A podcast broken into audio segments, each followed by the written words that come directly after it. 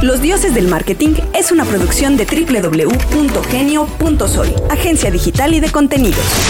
Los dioses del marketing. Cámara 1, cámara 2, cámara 3. Bienvenidos, bienvenidos a los dioses del marketing. Mi nombre es Alberto Cruz. Muchas gracias por escucharnos a través de la radio real de Gonzalo Oliveros en todo eh, eh, el país, en el Bajío, eh, en esta como doceava ola de calor que tenemos en lo que va del mes. Ya, por favor. Sí, sí, ya, Ya. ya, estuvo, ¿no? Ya que, ya que llegue la Navidad. O sea, que nos Sí. Uy, sí, porque hace un montón de frío en la Navidad. La aquí, Navidad. Aquí en, México, cae sí. la nieve. Bueno, muchas gracias a Jimena en audio, a Eric En el video. Como siempre, acompañado por mis dos bellas. Bueno, ahora solo me acompaña una bella edecán. So, no está el señor Juan Carlos Bobia, quedó, no, no pudo levantarse. Entonces tienes, tienes que hacer después- baile por las dos. Claro, claro, después de participar en el reto del Boy. No Ah, pudo venir. Quedó demasiado es agotado. cierto. Si ustedes no lo saben, eh, Bobia se metió. Bueno, tuvimos invitado a Luis Roberto Márquez, el Boy, eh, creador, básicamente una leyenda de la generación de contenidos eh, creativos en México, que nos habló también de los perfiles de compradores, ¿no? Nos habló del, del perfil ¿De paloma. qué tipo de animal éramos? ¿Qué tipo de animal eres? Según este. eh, según tu modelo mental. según tu modelo según mental, tu modelo claro. mental. Claro. Ah, bueno, a ti te dijo güey y, y te quedaste, ¿no? No, no, lo busqué en los modelos mentales y no aparecía. Ya, ok. Es extraño. Bueno, entonces el Boy está haciendo su récord 75 este, hard, ¿no? Que son 75 días. eh, Sin comer, sin dormir. no, hombre, no, no, no. Comiendo sanamente, Ajá. ejercitándose. Creo que un par de veces al día. Y Bobia decidió ingresar a ese reto. Ya. Parece que cayó al primer intento. Pero ya veremos. Oye, ¿tú no entraste? ¿No quisiste? No, No, te- que a mí ni me invitaron. Pues es que no tiene solución. Es que si no, suben, suben el, el, el rate de Sí. fracaso. No, no, no, si no se van a- al récord 120. hard. Ajá, ajá. No, porque pues, No, pues, hay cierta chamba que hacer, ¿no? Necesita bajar su rate de fracaso. Sí, yo lo iba a aumentar. Bueno, pues este, muy bien, Agustín. Qué bueno que estés aquí. Sí, aquí estoy. Bueno, pues hoy tenemos, ustedes no saben qué plática vamos a tener hoy en Los Dioses del Marketing. Eh, pero primero, pues saltar intro. Cada vez que escribes en WhatsApp,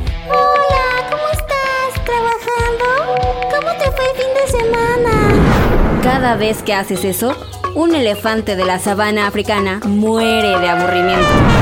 En los dioses del marketing hemos encontrado la solución. Saltar intro. Un pequeño espacio biográfico que nos permite hablar de lo que realmente importa con nuestros invitados. Así que vamos a saltar intro y salvar a los elefantes. Los dioses del marketing.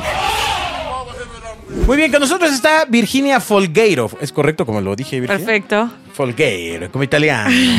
Es, italiano? español, es español, pero Ah, puedes decirlo como quieras. Pero Ok. 10 puntos por esfuerzo. Ah, bueno, es que se fue Folgueiro. ¿no?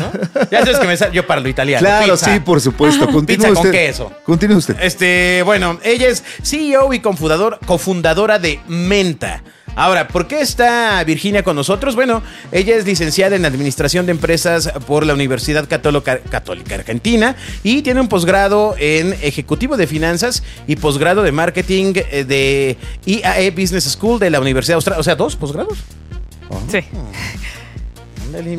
No está Bobia para preguntar. ¿Y si es importante Ah, sí, estudiar? es que hay una La pregunta. respuesta que- es ajá, sí. sí, sí, sí. Órale. Sí es importante. A los 23 años fue una de las primeras empleadas de Google Argentina. Incluso llegó a Irlanda a través del programa de rotación global de la compañía. En el 2016 creó Modi Market, una startup de comercio electrónico vinculada a la economía circular. Y en 2019 fue jefe de comercios de la fintech Naranja X, donde lanzó una de las soluciones de cobro más grandes de Argentina. Esta experiencia le permitió fundar Menta a mediados del 2021 junto a Alejandro Quimo Lavalle y Santiago Lorenzo. ¡Wow! ¡Qué currículum! Felicidades, Virginia. No, muchas gracias. Especializadísima en la, en la startup y en el emprendimiento. Me encanta, me encanta emprender. Creo que es una forma de generar valor. Me gusta crear cosas de cero y, y poder cambiar la vida de las personas. Ya, sé que no viene en el guion, pero ahora que lo dices, ¿es una personalidad crear cosas de cero? O sea, ¿e- ¿es, es un tipo de persona? Eh, creo que son intereses y gustos y, y hay gente que le gusta crear de cero, otras personas que están más acostumbradas a trabajar en una organización donde está todo armado y todo estructurado. A mí me apasiona crear y generar mucho impacto, entonces eh, es por eso que, que estoy acá armando y creando Menta. Pero bueno, siempre has estado vinculada a la tecnología, por lo que veo. Siempre vinculada a la tecnología, exacto. Empecé en Google siendo de las primeras empleadas y, creando toda la compañía y abriendo las oficinas en toda América Latina. Así que ahí empecé la primera experiencia con la tecnología y, y por más de que Google era una empresa consolidada en Estados Unidos, arrancarla de cero en América Latina fue una gran experiencia y, y ver el valor que le agregamos a todas las personas que utilizaban las soluciones de Google eh, era sati- muy satisfactorio. Súper. Oye, pero eh, eh, cuando una empresa como Google llega, mm, por ejemplo, aquí en México la historia es distinta. O sea, eh, Google llegó muchos años después. O sea, eh, ah, vaya, existía como una, po- un poco de representación, pero bueno, o sea, no era... La empresa siempre, Argentina ha sido como un catalizador para grandes empresas en Latinoamérica. Sí, es verdad, empezó en Argentina y de ahí fuimos expandiendo en distintos países de América Latina. México fue uno de los primeros de América Latina después de Argentina. De hecho, eh, abrí las oficinas acá en México y, Ah, sí. y armamos todo el equipo de acá.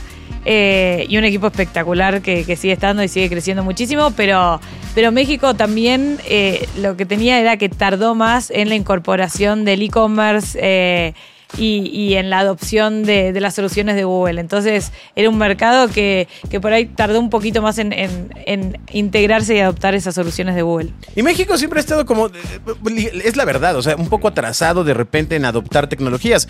En temas de fintech, por ejemplo, eh, aunque ahora ya todo está andando relativamente con cierta normalidad, pues también nos tomó tiempo. ¿Qué es una fintech, Virginia?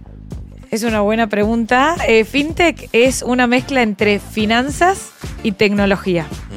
Es decir, son compañías que brindan servicios financieros a través de la tecnología. ¿Qué es lo que permite la tecnología? Es brindar estos servicios de forma escalable, a costos más bajos y más accesibles para todos. Claro. Entonces permite que las personas puedan abrir una cuenta financiera sin necesidad de pasar por largos procesos burocráticos, tener que ir a una sucursal presencial, sino que se puede hacer todo de manera virtual y de forma muy simple y rápida. Es como esto de las tarjetas que hay de, ven, baja, la app y tienes tu tarjeta Eso es de una fintech. crédito y andas. Esa es una de las verticales que tienen las fintechs que brindan una cuenta virtual y una tarjeta. Pero también hay fintechs de préstamos, créditos, inversiones, Buy Now Pay Later. Hay distintos rubros dentro de fintechs. No sé, no solamente es una billetera virtual y una tarjeta prepaga, sino que fintech implica muchísimas subverticales eh, que, que hace que las personas puedan acceder a estos servicios financieros como créditos, inversiones y demás de forma mucho más simple y fácil. Y esto lo que permite también es lograr una mayor inclusión financiera y que toda la población pueda acceder a estos servicios que antes eran unos pocos los que podían acceder. Fíjate que, perdón, eh, es bueno cómo lo explicas porque usualmente cuando uno oye fintech se queda clavado con la idea del tech, ¿no? Y entonces, que tiene que ver con que sea algo tecnológico y que sea necesariamente algo como muy novedoso, cuando en el fondo es llegar a más personas, ¿no? Llegar a no tener que esperar hasta que en mi pueblo abran un banco con, con financiera, ¿no? Sino que ya puedo hacerlo desde una, desde una conexión, ¿no? Exacto, es eh, exacto, es ah, los servicios que ya existen es hacerlos más accesibles para todos, que sean más simples, a menores costos y fáciles de acceder para cualquier persona. Ya. ¿Y cómo Menta está en el tema de las fintechs? Mental, lo que hacemos en Menta es ayudar a que las compañías se conviertan en fintech. O las compañías que ya son fintech puedan incorporar otros servicios financieros que no tengan. O sea, ¿eres como un respaldo?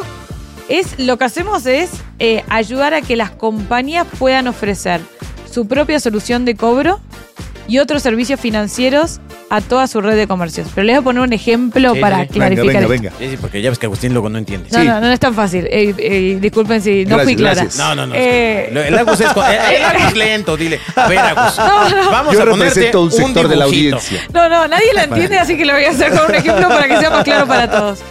Eh, por ejemplo, una empresa de consumo masivo que vende bebidas. Y ve- le vende bebidas a, dis- a distintas tiendas, a supermercados, a Ok, kioscos. en este ejemplo se va a llamar Frofafola. Sí, sí. Frofafola, Frofafola. perfecto. Está bien. Profafola, qué difícil a ver si me sale seguir pronunciando Profafola. Frofafola. Pero bueno, eh, Profafola comenta lo que puede hacer es brindar su propia terminal de cobro inteligente a toda la red de comercio, a todas las tiendas a los que le brinda sus productos. En esta terminal de cobro ellos definen Profafonda. Frofafola, por favor. perdón, perdón. Ya te- me te- había- te pido, por favor, no te Profafola, confundas con- muchas gracias. Es una, mar- es una marca muy importante. Lo que hace es definir eh, qué tasas cobrar a esas tiendas, qué plazos de pago darles, qué beneficios adicionales darles. Por ejemplo, cuanto más utilicen su terminal de cobro, más descuentos pueden tener en la compra de mercadería. De esta forma, le dan una solución que se adapta a la necesidad y a la realidad de esas tiendas. Entonces, lo que hace es que esas tiendas usen la terminal de cobro de Frofafola en lugar de cualquier otra del mercado. Y pero lo más importante es que lo usen por sobre el efectivo. Que elijan esa solución porque le da muchos beneficios. Incentivos. Claro, y le permite aceptar todos los medios de cobro en el punto de venta, todas las tarjetas de crédito, débito, prepagas, billeteras virtuales, eh, cualquier medio de pago permite aceptar estas terminales de cobro. A su vez, Frofafola puede incorporar otros servicios dentro de la terminal, como por ejemplo programas de lealtad, eh, créditos al consumidor, etcétera. Ya una vez conectado, en el sistema puedes incluir Exacto, todo. puede incluir todo. Nosotros vemos a estas terminales de cobro inteligente, que son Smart POS, nosotros le decimos Smart POS, eh, lo que son los smartphones para los consumidores, donde las tiendas pueden hacer muchas cosas más que solamente cobrar. Claro. Y eso hace que crezcan en ventas, rentabilidad eficiencia. ¿Qué gana Frofafola con esto? Tiene una nueva fuente de ingresos porque cobran una comisión por cada venta de las tiendas, de todo lo que venden las tiendas, no solamente los productos de Sí, sí, sino sí, todo lo que se vende. Reciben todos los fondos de todas las ventas de las tiendas, todo eso va a una cuenta de Frofafola y queda ahí que puede después las tiendas comprar más mercadería con el crédito que ya tienen ahí y tienen acceso a toda la información transaccional, a todo lo que se vende. Entonces sabe que se vende de su marca, de otras marcas y puede ser puede vender más, ser más eficientes en la distribución, tomar decisiones de negocio mucho más estratégicas, etcétera. Así que eso, es un poco Yo, yo trabajé en Profafola No, no, tú, tú Unos en. Coca-Cola, amigo, en Coca-Cola. y eso Eh, ojalá Frofafola. te hubiera, este, sí, exacto. hubieras tenido el talento Sí, para entrar ojalá- a Profafola. Güey, Frofafola solo No. puro experto, amigo. Estuve ahí eh, muchos años y esto que cuentas, eh, vamos a decir, en el año 2015, era el santo grial. O sea, realmente llevan mucho tiempo tratando de brincarse al lado de qué vende el señor de la tiendita a su vez a las otras personas. ¿no? Esa información, por lo menos en México, hasta donde yo entiendo hoy, nadie tiene.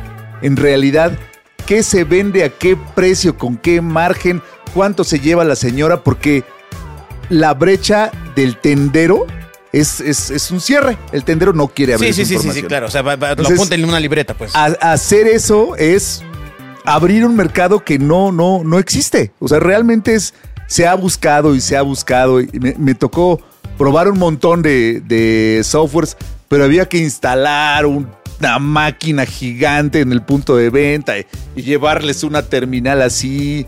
Y si no tenían internet, no pero lo pero encontraban, mucho ese tema, ¿no? O sea, O sea, e- era una broncota y hasta la fecha no había algo como fácil de hacer.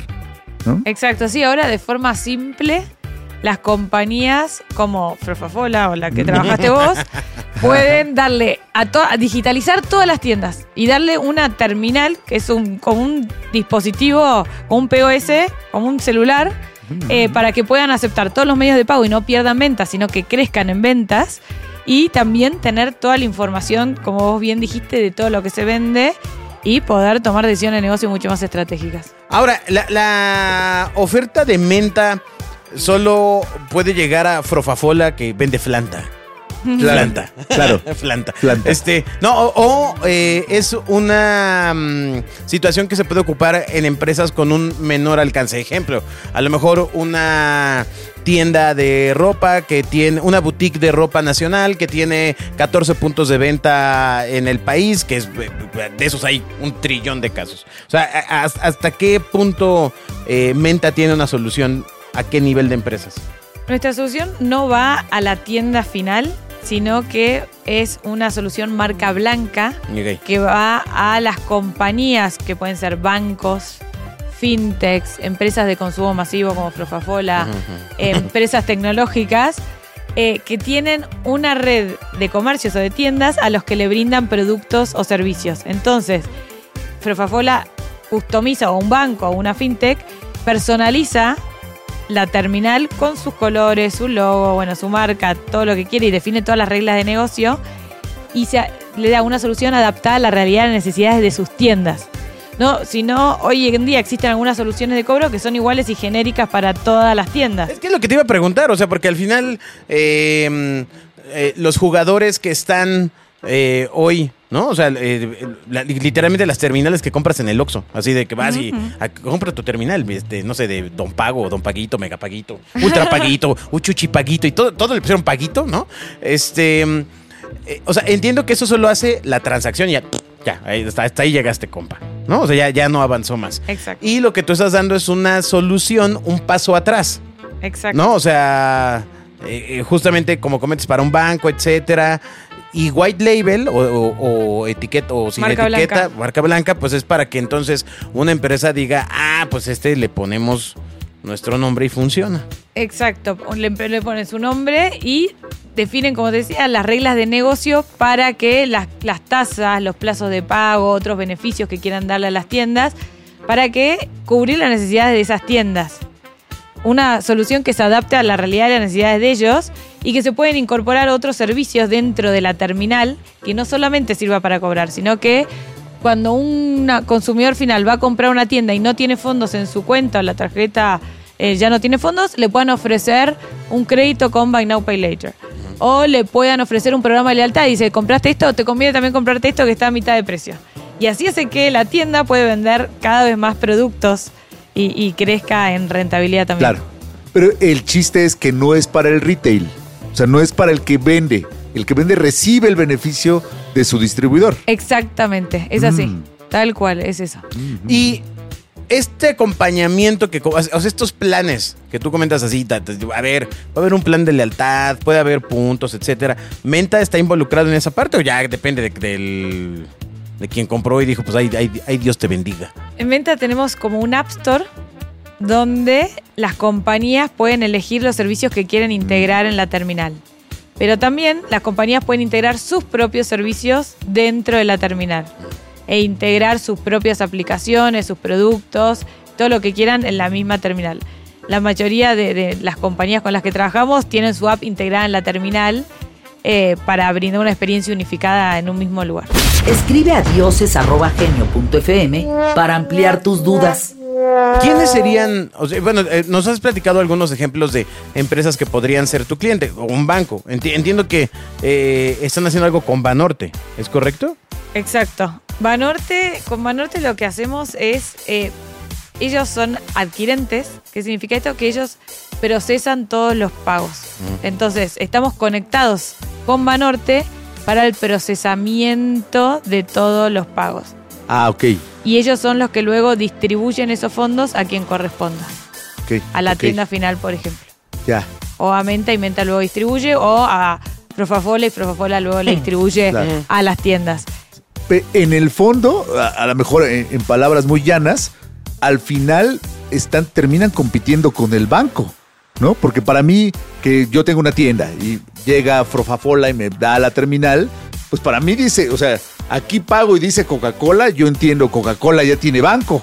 Ah, ¿No? eh, bu- sí, bueno, O sea, eh, empieza a ser como, como, como una eh, eh, opción financiera alterna a si tengo una cuenta en el otro banco azulito y este ya me traen el punto de venta y ahí tengo mi dinero, ¿no? O sea, es meterse en otro negocio. Claro, Frofola se convierte en una fintech donde empieza a brindar servicios Claro, financieros que antes no brindaba. O sea, antes eh, solo brindaba productos y ahora también a todas las tiendas que ya tienen una relación construida hace muchísimos años, ganaron la confianza de ellos, tienen todos los canales de distribución para llegar a ellos, saben cuáles son sus necesidades, le puede brindar cada vez más servicios financieros que necesitan esas tiendas para ayudarlas en su crecimiento y para fidelizar esa relación y para monetizarlas. O sea, ¿qué mejor forma de monetizar y fidelizar a toda la red de usuarios, ya sean tiendas, comercios o consumidores finales, que ofreciendo los servicios financieros que ellos necesitan? Claro. Entonces nosotros ayudamos a empresas como Profafola, bancos, fintechs, empresas de consumo masivo, distribuidores, eh, eh, cualquier tipo de empresa que tenga una red de, de tiendas, a que puedan ofrecerle su propia terminal de cobro y otros servicios financieros integrados a toda esa red para monetizarla y fidelizarla. O sea, por ejemplo, Agustín que trabajó en Ilusión, ¿no? Que era una, una marca de. Es una marca de lencería que. que eh, Sí. ¿No? Eh, que tiene fuerza de ventas, por ejemplo. Que, No, que ah, no es su fuerza de ventas. Ah, bueno, entonces. ¿cómo, cómo se dice? No, eh, eh, ¿Cómo se dice, señor? Enseñe. Son, son- Enséñeme, dígame. son expertos en venta directa, o sea, Claro. en venta por catálogo. Sí. Ah, bueno, bueno, pero me Eh, es un o sea, hitazo son- eso, ¿no? Son, son Total. grupos de señoras, Son Exacto. grupos de señoras. ¿no? Yo le doy a la señora, a ver, aquí está su catálogo, ¿no? y usted vaya, véndale a sus amigas, vuelva y aquí le Pero surtimos en lo ese que, caso, lo que entonces, vendió. señora, aquí está su catálogo y aquí está su Y menta. aquí está su, Bueno, bueno, no su menta, su... su, su ilusión menta. Ajá, su ilusión Sí. menta. Menta está, nunca figura. Menta está por detrás, Ah, actúa porque- detrás de escena. claro. El que Ah, está bueno. es ilusión. Está su Ajá. ilusión M. Exacto. Ilusión pagos.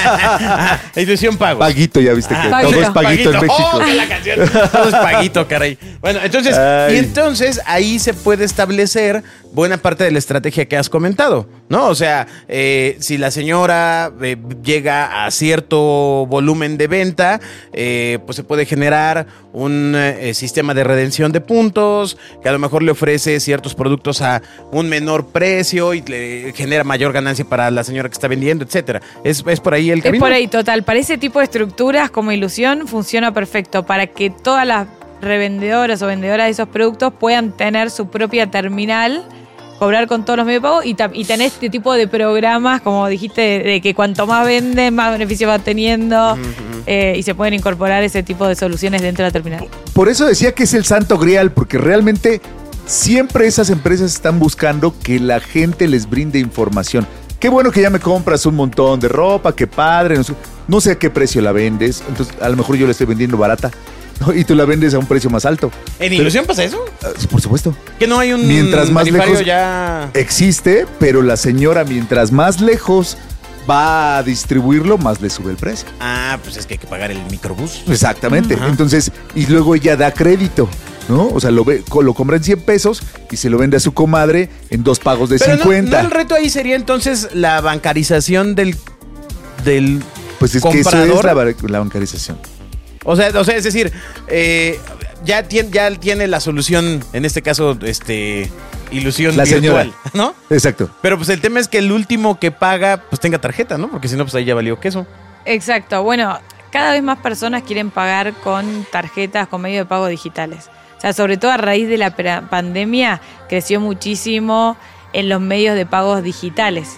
Entonces, cada vez los consumidores quieren pagar con tarjeta de crédito, tarjeta de débito, prepagas, inclusive está creciendo el tema de billeteras virtuales. Eh, y, y es por eso que es importante que quien cobra tenga la posibilidad de aceptar todos esos medios de pago para no perderse ninguna venta. Ya. Claro, porque hoy la diferencia entre la tiendita y el Oxxo es si aceptas tarjeta, No, mano. no, no. Bueno, el problema sería al revés. El problema sería que te quisieran pagar con tarjeta y dijeras, uy, no, pues nomás por efectivo. Así, pues, hoy es así. Ajá. Para la señora, la señora Ilusión, si no le pagan en efectivo, no puede vender. Oye, ¿y la solución de menta acepta todas las tarjetas? Todas, Todas. todas las tarjetas. Así la del metro. Sí, la del doctor Simi. Ay, El Simi ah, Cash. sí. Pero ya me quedé trabado. no, a ver, espérame. Ahora, quiero pensarlo en otro modelo de negocio con el cual podemos abusar también de Agustín. O sea, en el caso de North Face, por ejemplo. Eh, Ah, funciona. Ya, ya, ya ves, ahí, ahí. A ver, ya, ya. para que todo, todo el mundo sepa, North Face en México tiene, eh, es un distribuidor, pero le vende a otros eh, retails, pero muy grandes, ¿no? A Palacio de Hierro, a Liverpool. Entonces, esos retails ya tienen una solución, ¿no? No les funciona, ¿cierto? O sea, ellos ya tienen un, un RP dentro de su empresa donde tienen toda la información. E- ese es el chiste. Tal cual. En ese caso, la mayoría de esas empresas así más grandes, de retailers, ya tienen su propia solución. Igualmente estamos hablando con algunas compañías de, de esas que nombraste, eh, porque sobre todo en aquellos casos que tienen eh, franquicias, que no son propias las tiendas. Claro, como de Entonces. Exacto. Y ahí tiene más sentido porque le dan esta solución a todas las franquicias y pueden tener la información de todas la- las franquicias unificadas en un mismo lugar eh, y brindándoles una solución que se adapte también a las necesidades de cada franquicia. Claro, porque además, por ejemplo, para uno, una empresa de este tamaño, poner su gran RP Salesforce, ¿no? Este, en, una, en, en un lugar chiquito ¿Qué? es súper complicado. Es que acá odiamos a Salesforce. Este, No, no los odiamos, venden muy bien. pero si nos da envidia Los, lo bien los que admiramos. Este, pueden poner para una solución mucho más chica y mucho más práctica, ¿cierto? Exacto, tal cual. Qué Bueno, pues es, es- es un punto de solución. ¿En qué, ¿En qué punto de tu mm, vida te diste cuenta que esto era una opción de negocio, lo que estás haciendo en mente? O sea, ¿cu- ¿cuál fue el momento eureka? Trabajando en Naranja X, que es una fintech del Grupo Galicia. El Grupo Galicia es un- el banco más grande, el Banco Galicia es el banco más grande de Argentina. Eh, creó una fintech que se llama Naranja X. Eh, y ahí empecé también a, eh, a crear desde cero todo lo que era el equipo de servicios a comercios, el equipo que brindaba productos y soluciones a los comercios. Naranja como tal tenía una red de más de 300.000 comercios, tiendas. Y mm, ahí le queríamos dar una solución a esos comercios. Y la principal necesidad de los comercios de América Latina en general es poder aceptar todos los medios de pago. Sí. Hoy solo dos de cada tres, dos de cada tres comercios no cuentan con una solución de cobro en el punto de venta. Por lo tanto, se pierden muchísimas ventas. O sea, aquellos que quieren pagar con medios de pago digitales como tarjetas no lo pueden hacer porque no tienen una solución de cobro. Entonces, le quisimos dar a toda la red de comercios una solución de cobro que se adapte también a sus necesidades, con tasas que sean razonables, que no les saque rentabilidad, con plazo de acreditación que se adapte a la realidad de esos negocios. ¿Qué, qué pasó? Tratamos de construir una solución adentro de la compañía y si bien Naranja X es una fintech y tiene un equipo de tecnología grande, para poder crear una solución de cobro, necesitábamos contratar un ejército de desarrolladores extras que conozcan y que sean especialistas en este tema. Y es muy complejo, o sea, hay muy pocos que realmente saben del tema y es muy costoso contratar un ejército eh, de desarrolladores. A su vez, puede llevar más de dos años construir la solución in-house, un presupuesto muy alto, pasar por largos procesos regulatorios, de homologaciones, certificaciones y demás. Entonces, era inviable. Es prácticamente imposible hacerlo adentro de la compañía para la mayoría de las empresas. Entonces, la alternativa es contratar una solución marca blanca de cobro. Había una sola empresa en América Latina que lo hacía, los contratamos, tuvimos una experiencia muy negativa con ellos. Y esa experiencia negativa era compartida por todas las otras compañías que también los contrataron, pero que los contrataron por ser los únicos. Entonces, a raíz de ahí surgió la idea de Menta de decir, hay una gran necesidad de las compañías que tienen una red de tiendas grandes de ofrecerles su propia solución de cobro y no existe ninguna compañía que realmente ofrezca una propuesta de valor que, que sea valiosa y, y que sea rápida y simple de implementar. Entonces, así es que creamos Menta, con- Claro. construimos esta infraestructura que hace que las compañías puedan ofrecer su propia solución de cobro de forma simple y rápida, en menos de un mes. Ya pueden integrar soluciones de cobro y otros servicios financieros y ofrecérselos a todas sus tiendas. O sea, de una fintech todavía una más especializada. ¿No? Sí, o sea, sí. es increíble porque la gente dice, estaba yo en un gran corporativo y no podía yo emprender porque es muy lento. ¿No? Entonces, yo estaba ya en una estructura más corta y todavía era, era, era lento y difícil moverse dentro. Sí, y hubo una- que crear otra. Exacto, vi una necesidad ahí de, de- de las compañías de poder capitalizar toda la red de tiendas y no poder construir una solución in-house. Entonces nosotros creamos esa posibilidad a través de las finanzas embebidas de que puedan embeber su propia solución de cobros y otros servicios financieros de forma simple y rápida. A bajo costo y en unos pocos días ya poder tener su propia solución de cobro. Bueno, ¿esta solución es global? Es, globa- es regional. Hoy Ok. tenemos presencia en Argentina, México y Colombia. No, pues, ¿dónde, dónde está la lana, no? Sí, claro. México, México, eso. el país más importante de todos, así que. ¿En sí. serio? ¿Me- ¿México eh, sigue siendo un país importante en volumen de consumo a nivel Latinoamérica? Súper, súper importante. Es el principal mercado después de Brasil, pero de América Latina hispanohablante es el primero. Ya. Sí. Eh, No, no, no sé por qué a nosotros nos cuesta trabajo verlo, ¿no? O sea, como de repente dices, ¿en serio, en serio es tan relevante a, a nivel volumen? Bueno, lo que pasa es que vivimos otros problemas de mercado internos, ¿no? Claro, claro. Entonces, este, Otros problemas. Otros, otros problemas como chiste, ¿no? Este, pero, pero bueno, es refrescante escuchar eso. Sí. Oye, y ahora, perfecto, del lado de la solución todo increíble. También pasa el lado de la adopción, ¿no? Durante mucho tiempo en esa experiencia este, refresquera, lo difícil era que la, seño- la señora del señor de la tienda entendiera la- el uso, ¿no? Uno, y luego quisiera hacerlo porque, no, tú lo que quieres es que Hacienda me cobre, ¿no? Que me cobren impuestos. Entonces, ¿cómo se ha transformado eso? ¿Cómo- ¿Qué tan fácil es hoy que una persona que no, esté, no está relacionada con la tecnología adaptación tecnológica. adopte una solución de este tipo? ¿Qué ha cambiado? Justamente hicimos una solución marca blanca para compañías como la que trabajaste vos o Frefafola, eh, para Frefafola. que puedan eh, dar una solución personalizada en base a la realidad y a las necesidades de esas tiendas. Entonces, ya conocen y tienen una relación construida con esas personas hace muchísimo tiempo. Entonces, Sí. conocen qué necesitan. Van a visitarlo tres, cuatro, cinco veces por semana. Entonces, ahí se genera también la adopción. Cuando es la compañía que visitan eh, cinco veces por semana, tres veces por semana, le explican cómo funciona y le dan una solución que se adapte a la realidad y a las necesidades. Pero más allá de eso, por eso Frefafola define todas las condiciones comerciales en base a las necesidades de las tiendas. La solución que construimos con Menta es muy simple, fácil e intuitiva. De hecho, la- es, nosotros mismos nos sorprendemos de la rápida opción que estamos teniendo. Ok. O sea, estaban, habíamos proyectado que las tiendas empiecen a utilizar eh, la terminal de cobro en 20 transacciones por mes. Y estamos teniendo más de 500 transacciones por tienda por mes. ¿A- sea, ¿Aquí en México? Acá en México. Ah, qué. Es impresionante la facilidad y, y la rapidez con la que se fue adoptando la solución en las tiendas mismas, porque es muy intuitivo. No, no necesitas saber de tecnología, ni mucho menos para poder usar la solución. Claro, porque eh, era una gran brecha. Decir, no, es que la señora ya, ella no le entiende a eso y no lo quiere usar, ¿no? Siempre le, voy a oprimir off. ¿no? O sea, siempre le voy a oprimir el botón rojo de cancelar. Pero Ah. ya es, es difícil la adopción, eh, eh, o, o solía serlo. Sí, por eso lo hicimos muy intuitivo y muy fácil de utilizar. También con esta solución marca blanca, donde se definen reglas que se adaptan a la realidad y a las necesidades de, esas tiendas y con personas que los visitan dos o tres veces por semana que les explican y tratan de lograr esa adopción. Y también frente a una realidad de que el consumidor final quiere pagar con una tarjeta y si no se pierden esa venta.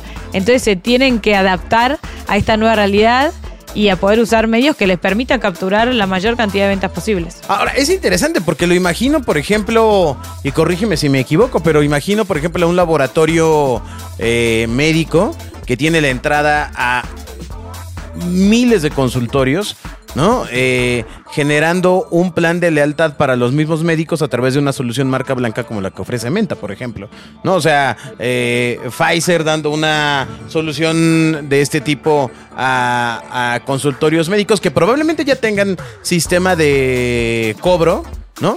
Pero eh, a través de una herramienta de redención o de reconocimiento, de generación de puntos, etcétera, se puede volver algo, algo súper interesante. Totalmente, lo dijiste perfecto. No tengo nada más que agregar Ah, ahí porque te- lo entendiste a la Te perfección. voy a enviar mi currículum. Eh, Estamos Alberto Cruz, Estamos ejecutivo- aplicando unos bobias Ejecutivo durísimos. de, ejecutivo de venta en Menta. Total, te contrato. Contratado. Eh, pero sí, de hecho, un cliente, uno de los clientes más grandes que tenemos en Argentina es una droguería, la principal droguería de Argentina, que le distribuye mm, productos a más de 8.000 farmacias del país. Y, y a todas esas farmacias ya adoptaron la terminal de cobro de esta droguería eh, porque le da condiciones especiales, como por ejemplo la acreditación inmediata de los fondos. De todo lo que se vende se acredita inmediatamente Ah. en una cuenta de la droguería. Todo eso queda en esa cuenta y las farmacias le compran cada vez más productos a esa droguería en lugar de a cualquier otra porque ya tienen los fondos ahí. Entonces es un win-win para ambos. La farmacia pues tienen los fondos de, for- de manera inmediata y pueden comprar los productos enseguida y la droguería porque hace que, le ven- que compren cada vez más sus productos en lugar de, de otras droguerías. Déjame lo explico. Eh, ahí el tema real es que con muchos sistemas de cobro en punto de venta, no necesariamente el recurso se encuentra de inmediato. Eh, eh, para poner un ejemplo, digo, eh, me voy a mover del-. Me voy, a, me voy a mover del tema físico al tema virtual. Pero eh, cuando ustedes tienen una terminal de mercado pago o Stripe o etcétera, pues tiene que pasar un umbral de tiempo para poder eh, acceder a, a los recursos que ya se vendieron. ¿Por qué? Porque hay una serie de variables tremendas, que el producto no llegó, devolución, etcétera, etcétera. Pero el hecho de que eh, tu cliente haya encontrado una forma para poder tener los recursos inmediatos, pues da aire a todos los involucrados. Exacto, exacto. Eso y la es ma- dinero, ¿no? Total, es dinero y la mayoría de las tiendas necesitan los fondos de manera inmediata porque tienen que pagar a los proveedores, le tienen que pagar la luz, el local, el alquiler y, y es importante contar con los fondos cuanto antes. Pero dime algo, en este caso, del, en el ejemplo del que tú hablas, ¿fue la droguería la que logró negociar esa mm, disposición casi inmediata del dinero? ¿O es... eh, o está involucrado un banco que permita hacer eso. Me explico porque, eh, o sea, suena, o sea, suena bien atractivo, pero La droguería misma es la que vio en esa necesidad de las farmacias de, de poder tener los fondos de manera inmediata y de ellos de vender más productos. Entonces era un win-win para ambas partes. Ellos eh, tienen... ¿Lo fondean? Lo fondían, pero O- porque también ya saben todas las ventas de Claro. las farmacias, sí, tienen toda esa información, entonces aseguran que lo van a cobrar. No, pues imagínate en bares. Yo que tuve bares de ahí cuando pagabas con. eh, bueno, ya, ya no sé ahora, pero en aquel entonces cuando pagaban con American Express que tardaba siete largos pero porque días todavía la planchaban. Sí, pues no manches. pues era, era el año 2004, amigo. Podías ¿no? sacar una copia de tu tarjeta. Pues sí. lo dirás de broma, pero sí, en algunos casos sí se tenía que planchar la tarjeta, muchacho. Muchacho imberbe, ¿no? Este. Pero imagínate, o sea, para la, la posibilidad que puede haber para restaurantes, o sea. Sí, de- del efectivo, ¿no? Porque se va a un limbo. Ah, se fue mi dinero y quién sabe dónde está. Sí. Porque todavía está ahí en la pasarela de pago y no me lo liberan y ya me hicieron un cobro que por, por unas este, mensualidades atrasadas. O sea, tenerlo en efectivo creo que es una súper decisión de negocio. ¿no? Total. Más allá de la tecnología. Te decía al principio, es todo el mundo se piensa que la tecnología per se es la solución. Pero eh, el fondearlos de no te preocupes, yo ya vi que sí, aquí tengo el orden de compra, ahí te va el dinero, debe ser un, es un súper apoyo para, para esa pequeña eh, farmacia, ¿se llama? Farma- Droguería. es farmacia? sí. Ah, buenísimo. Sí, amigo, no, no venden drogas, ¿eh? para, esa, para esa pequeña farmacia es una súper solución, ¿no? Total, tal cual, tal cual. Mm, qué maravilla. Tu formación. pero- pero- Diga, diga, diga, diga, Tu formación académica, eh, entendemos que tiene que ver con el sector financiero, bueno, administración y financiero, y luego marketing. ¿Es correcto? ¿Fue- ¿Fue en ese orden? Sí, estudié administración de empresas, finanzas y marketing. Ahora, eh, ¿qué te hizo estudiar marketing cuando ya estabas Ajá. en administración y finanzas? Es una, un complemento más. Eh, creo que todo se complementa, ¿no? O sea, por un lado, administración es para armar la compañía y conocer todas las áreas y cómo se crea eh, la sinergia entre las distintas áreas de la compañía y cómo se va construyendo. Eh, finanzas, me encantan los números y siempre fui muy, muy de estar enfocada en los números y es lo que me salía con más facilidad siempre. Y marketing, pues también es importante traer clientes eh, y, y tener una forma de comunicar y vender la solución para agregar valor. En definitiva, lo que queremos es ayudar a que las compañías crezcan y, y tengan cada vez más recursos para lograr todos sus sueños y poder crecer y, y potenciarse. Entonces, a través del marketing es la forma de llegar a, a- a los clientes. ¿Cómo, cómo ¿Se ha acabó el programa? Sí, ya, lo, Sí, lo ya. Lo dijo.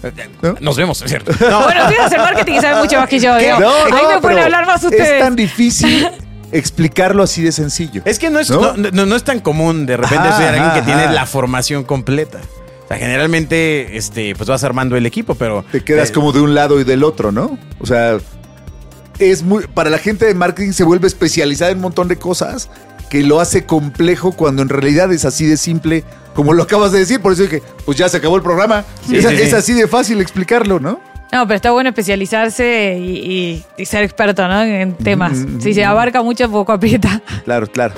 Correo electrónico dioses@genio.fm.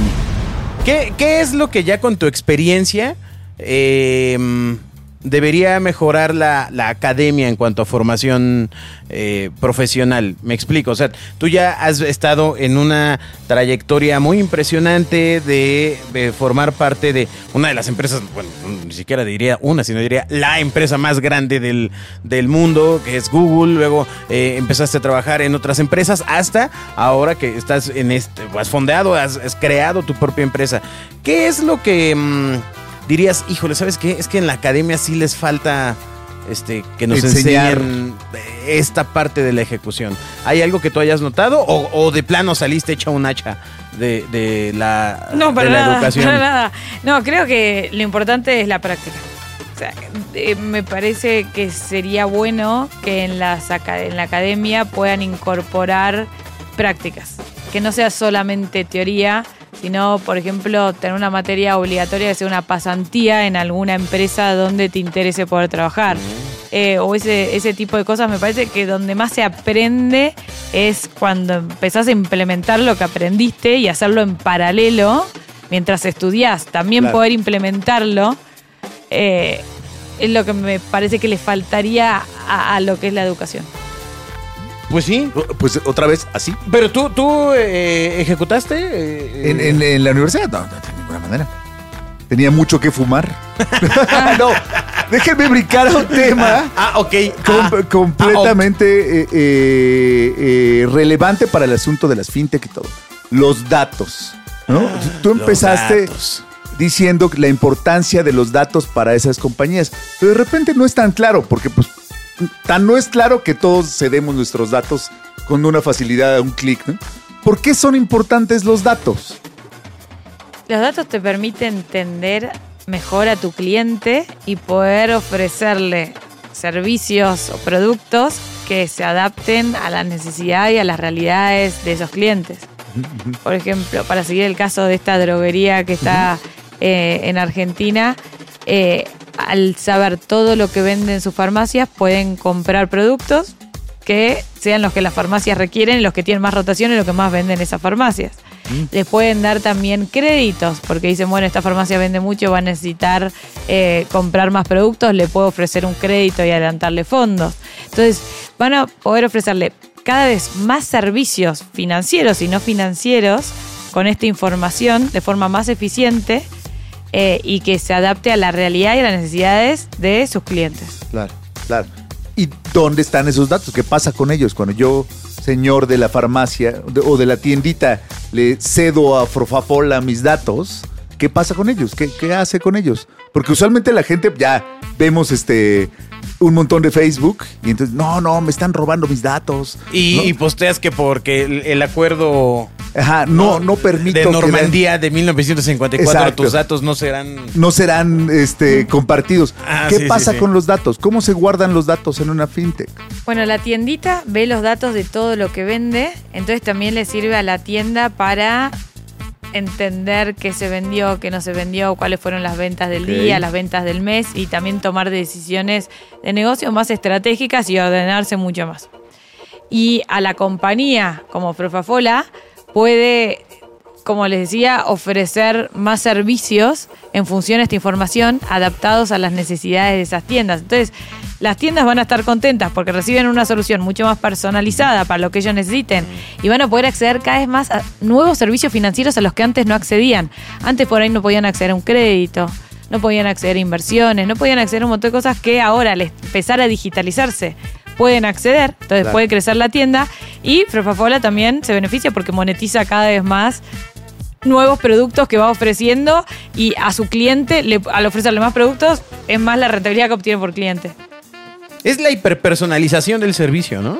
Sí, Que creo que es la tendencia a, a futuro en muchos sectores de, de- tanto de finanzas como hasta de comunicación, ¿no? O sea, el tema de la hiperpersonalización en el trayecto, no necesariamente al, al consumidor, ¿no? Sino, eh, sino en el trayecto. total, a todos, eh, a todos. Hoy en lo que es la comunicación hay un bombardeo de información y tenemos información por distintos lados. Entonces, si recibís información personalizada y, en base a tus intereses, vas a poder consumir lo que realmente te, te importa. Eh, y, y lo mismo en toda la cadena de, de- valor de los negocios de tanto la tienda final, el consumidor final, como la grande la compañía más grande, que va a poder ofrecer servicios más personalizados para todo el resto de la cadena, hacer que la compañía crezca, porque todo el resto va a adoptar cada vez más sus servicios. Pues muy interesante, Virginia. ¿Cómo, cómo te mantienes al, al día? O sea, es impo- eh, esto es importante ya, digamos, una pequeña vuelta a la página. ¿Qué, qué lees? O sea, ¿qué, qué, qué medios lees? Eh, ¿Qué información es la que consumes para mantenerte al día en tendencias, pues tanto de finanzas, de fintech? ¿Qué, es lo que le recomiendas a la gente? ¿En dónde tendría que estar sus ojos o sus oídos? Leo distintos reportes informes de, que, que surgen, o sea, de distintas compañías, de Mastercard, Visa, de compañías grandes que van sacando informes sobre fintech, sobre inclusión financiera, sobre economía, negocios. Eh, me interesa mucho también la política eh, y formas de cómo cambiar las cosas de raíz en, en la sociedad. Entonces veo también mucho de política. Leo medios digitales eh, que traen un resumen de todas las noticias del día y, y ahí me entero de las principales noticias. Y así que esa es la forma de mantenerme actualizada de lo que va pasando. Y también hablando con clientes, con proveedores, eh, en la industria, con distintos eventos, eh, es una forma también de mantenerse actualizado y de entender qué es lo que está ocurriendo en el mercado. Me gusta estar muy cerca de los clientes para entender sus necesidades, qué le pasa, eh, qué, qué- qué- cuáles son sus problemas y cómo los podemos ayudar mejor. Escuchar, ¿cierto? Escuchar, clave, total. Pasa, pasa que hemos visto cursos de ventas, como el podcast de aquí arriba, no, no es cierto. Eh, que habla, habla, ofrece, vende, cuando mucho de la venta va por escucha lo que está diciendo el cliente. 100%. ¿No? Escuchar es clave, es lo principal, sí. Total. Ahora, también eh, eh, tu caso es particular, Virginia, porque no hay, bueno, o cuando menos no que yo sepa, tantas mujeres en el sector primero tecnológico eh, y, y luego me parece que en el fintech todavía es más, más complejo. ¿Te has enfrentado, ha habido alguna barrera de entrada a lo que te has enfrentado en particular o no? En mi caso no tuve ninguna barrera de entrada, eh, siempre eh, trabajé en tecnología y, y fui creciendo en compañías como en Google eh, y bueno, y después en otras compañías y nunca hubo una barrera de entrada.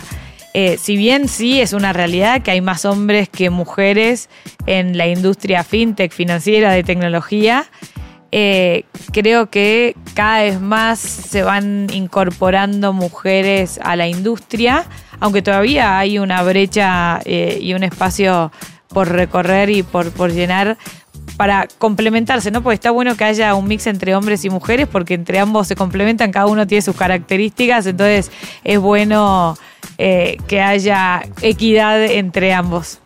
Bueno, eso, eso es importante porque muchas veces justamente el tema es pues ni muy muy ni tan tan. Claro, claro, sea, sí. Me imagino que, debe- de- como decías, debe llegar un, un nivel que, que tenga que ver más con el desempeño, a que haya una barrera clara de decir, oye, no importa cuán buena seas, aquí este es el club de Toby y nadie va, en- ninguna mujer va a entrar acá. ¿no? sí. Así, A- ahora- como este programa. Ahora, Virginia, al final tú eh, eh, con Menta estás dando el salto a tener tu empresa. ¿No? O sea, entiendo que el paso anterior todavía estabas en, en una empresa. ¿no? O sea, Tuve una empresa antes y armé una empresa antes que es Modi Market, que era un e-commerce relacionado a la economía circular. o sea, lo tuyo es el tema de finanzas siempre, ¿no? Eh, ahí era más e-commerce, no tanto financiero, Ajá. pero sí de tecnología. Y después entré en una compañía, en una fintech, pues me interesaba meterme más en, en lo que es fintech, en finanzas y tecnología. Y después de ahí detecté esta necesidad que les contaba antes y así fue como creamos Menta. ¿Qué es economía circular? Economía circular es eh, poder aprovechar la capacidad ociosa que existe. Por ejemplo, Uber, que es un caso que todos conocen, es aprovechar a personas que van de un lado a otro y que tienen un auto y que muchas veces está inutilizado el, el trayecto de un lado a otro porque no, no llevan, no llevan a nadie, poder que la gente que quieran ir a ese mismo lugar se puedan subir a, a ese espacio que antes estaba ocioso, que no se está ocupando. Eh, y entonces es poder circular, hacer circular la capacidad ociosa eh, en la sociedad. Y en, y en Modi Market, ¿en qué sector te enfocabas de la economía circular? Era un e-commerce que lo que hacíamos era eh, buscar la ropa que la gente tenía en su casa en perfecto estado, inclusive muchos con etiqueta que nunca habían usado. Nosotros nos encargábamos de hacer toda la curaduría de esa ropa, de asegurarnos de que esté realmente bien, nueva o como nueva, eh, publicarlas en el sitio web y cuando se vendía le pagábamos al dueño de mercadería. Entonces sacábamos esos productos, esas prendas que tenían en su casa ocupando lugar y que no se usaban y las monetizábamos y le dábamos ingresos a esas personas para que se puedan comprar cosas que sí usan o la puedan donar a esa plata o puedan hacer lo que quieran, pero que no quede ahí estancado. Increíble, porque también es ot- otra gran. im- implica otro gran cambio cultural. Porque La, la gente usualmente le cuesta trabajo Sí. usar la ropa de otra persona, Sí. ¿no? O sea, más que cuando es por necesidad, entendido, Sí, ¿no? Pero total. alguien que va a ir a comprar algo que estaba en un closet, pues Sí. no es tan común entender para nosotros eso, ¿cierto? Total, tal cual. Por eso nosotros igual garantizamos que estaba en perfecto estado y las personas que lo recibían era como ir a una tienda y comprarse algo nuevo porque garantizábamos de que sea así el estado en que lo encuentren. Y es un mercado que está creciendo.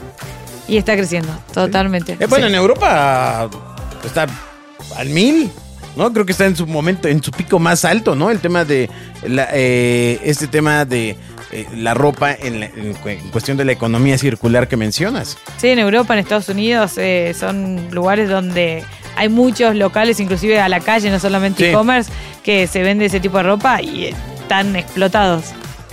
¿Y, ¿Y, qué por qué ¿Cuál fue la diferencia que notaste en esa experiencia que tuviste? América Latina siempre va un pocito por atrás de, de los otros mercados, entonces todavía había más resistencia a, a eso, pero se está creciendo, está creciendo muchísimo el mercado, la gente se anima a comprar cada vez más y cuando una vez que la compran y ven que están en perfectas condiciones como si fuera nuevo, siguen comprando cada vez más.